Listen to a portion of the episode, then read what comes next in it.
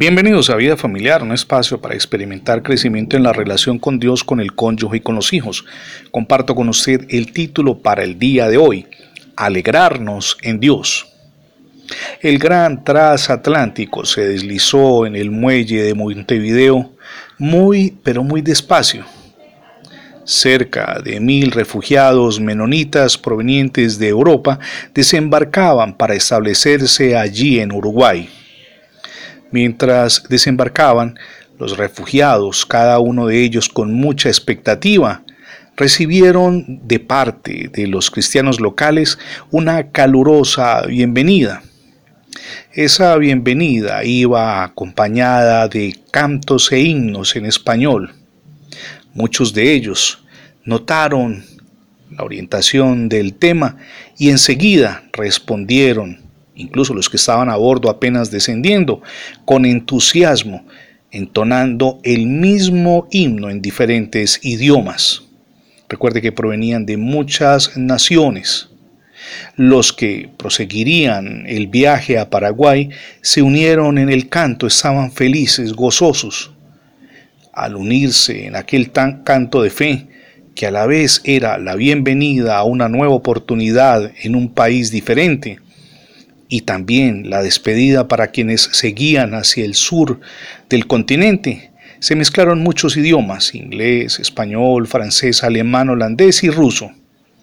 Fue una experiencia para todos los que estaban allí muy conmovedora.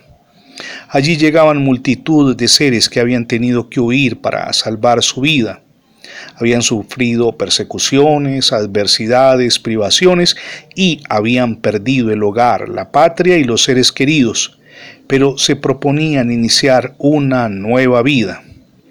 Aquellos himnos inspiradores expresaban confianza, amor y gozo.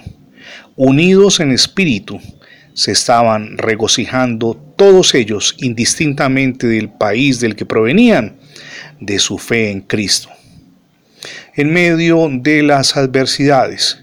Cabe recordar lo que enseña el apóstol Pablo en la carta a los Filipenses, capítulo 4, verso 4. Gozosos en el Señor, siempre, dice él. Otra vez les repito, que se gocen siempre. El gozo nuestro proviene de Dios.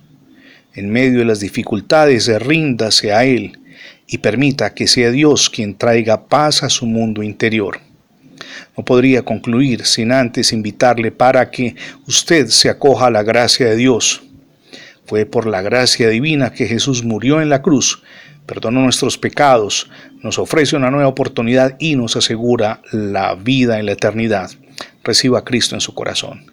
Gracias por escuchar las transmisiones diarias de vida familiar en la radio, pero también en el formato de podcast. Recuerde que ingresando la etiqueta numeral devocionales vida familiar en Internet tendrá acceso a todos nuestros contenidos digitales alojados en más de 20 plataformas. Somos Misión Edificando Familias Sólidas y mi nombre es Fernando Alexis Jiménez. Dios les bendiga hoy, mañana y siempre.